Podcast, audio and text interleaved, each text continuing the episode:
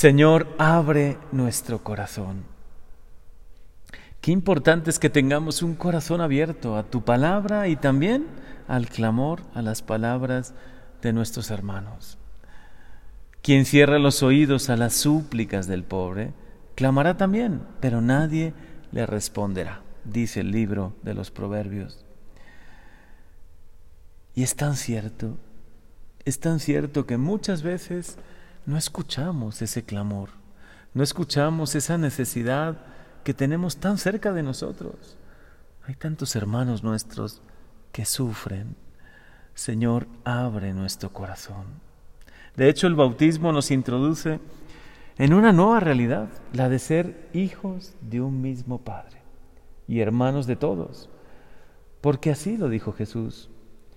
De hecho, la paternidad o maternidad física, sí, es muy importante, pero no lo es todo para una persona porque cada hombre o mujer no depende solo de sus padres, sino sobre todo de Dios, que da el ser a todo cuanto existe. Jesús insistió muchísimo a sus discípulos que tenemos un mismo Padre. Nos enseñó el Padre nuestro, nos habló continuamente de este Padre bueno, del Padre celestial, y por ello somos hermanos. Por este motivo, cualquier persona que sufre, de verdad es un reclamo para mí. No puedo quedar indiferente porque se trata de mi hermano. ¿Cómo puedo abandonarle? ¿Cómo puedo ser indiferente al sufrimiento, a lo que vive? Este es el fundamento de la verdadera caridad cristiana. Todos los actos en favor de los demás, por ejemplo, dar limosna, compadecerse de alguien y ayudarle, no son un gesto filantrópico solo. Deben ser la respuesta a la necesidad de alguien que es como yo, hijo de Dios, que es mi hermano. Quizás si profundizásemos un poco en esta verdad, cambiaría tanto nuestro mundo, cambiaría completamente también nuestro trato con los demás, incluso con los desconocidos. Seguramente se nos ensancharía el corazón al pensar que las personas que, con las que convivo cada día, el alumno que tengo en clase, la señora que atiendo en la oficina, el trabajador que depende de mí o el que está en la calle, todos son hijos de Dios y son mis hermanos. Ya no serían extraños para nosotros, sino que podrían decir de ellos, tu madre y tus hermanos están ahí fuera y quieren verte, te necesitan. Tu madre y tus hermanos son los que están ahí fuera.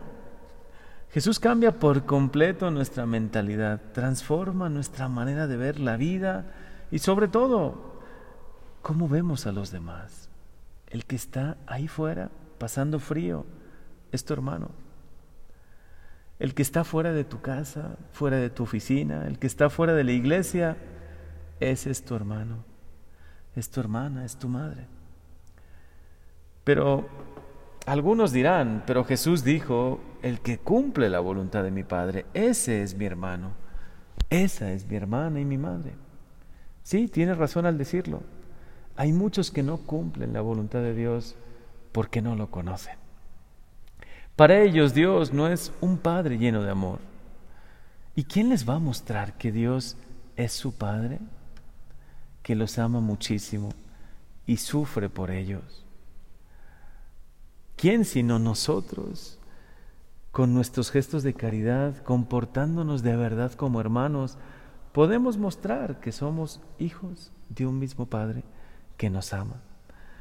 ¿Cuánto necesitamos tener un encuentro personal con Dios? ¿Cuánto necesitamos que Dios, nuestro Señor, toque nuestro corazón, lo llene?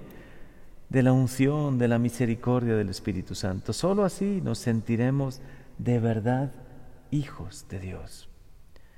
Tú y yo somos bautizados, pero ¿de verdad nos sentimos hijos de Dios? ¿Cuántos miles, millones de bautizados en el mundo? Pero ¿cuántos de verdad se sienten, se comportan como hijos de Dios?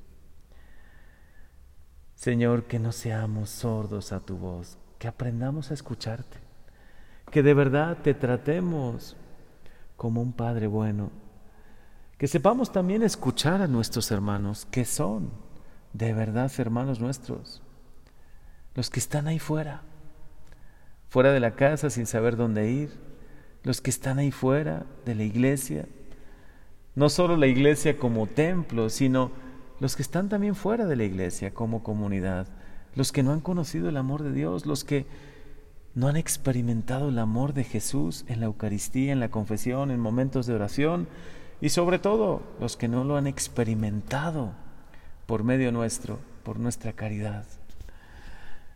Que no cerremos nuestros oídos a tus palabras, Señor, a tus peticiones. Que, no que tampoco cerremos hoy los oídos al clamor de nuestros hermanos, porque con cuánta claridad lo dice hoy esta palabra, el libro de los Proverbios. Quien cierra los oídos a las súplicas del pobre, a las súplicas del hermano, clamará también, pero nadie le responderá. Más bien abre nuestro corazón, Señor. Enséñanos a ser misericordiosos, que nuestra mirada sea un reflejo de tu amor de Padre. Que de verdad los demás nos sientan hermanos por cómo les tratamos, cómo les hablamos. Cuánto anhelo tenemos que ya nuestra casa de la misericordia abra sus puertas, para que muchos reciban ahí su comida diaria, los que no tienen que comer, los que no tienen dónde ir. Que también ustedes nos ayuden a correr la voz, a que más y más sepan que sí hay un lugar, que sí hay una casa de la misericordia y que ojalá puedan en todos nosotros, en los que colaboramos con esta casa de la misericordia, los que seremos voluntarios, que puedan ver en nosotros a un hermano, como lo decían tanto de Madre Teresa de Calcuta, esos moribundos de la calle, los que no habían sido amados en toda su vida, los que estaban muriendo de lepra, de pobreza, de hambre. Al final decían, por fin me siento amado, por fin me siento hijo de Dios, porque descubren en una caridad, en la caridad de la Madre Teresa, de estas hermanas de la caridad, y ojalá lo descubran en nosotros, de verdad, una mano misericordiosa que se tiende hacia ellos.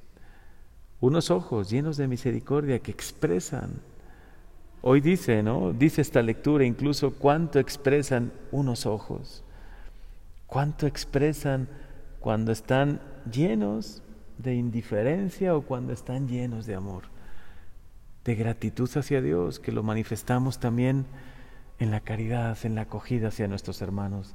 Señor, abre nuestro corazón, ayúdanos a vivir la misericordia de verdad, no solo de palabra que los demás puedan encontrar en nosotros esa mirada, ese corazón que los acoge, esa mano que se tiende hacia ellos. Amén.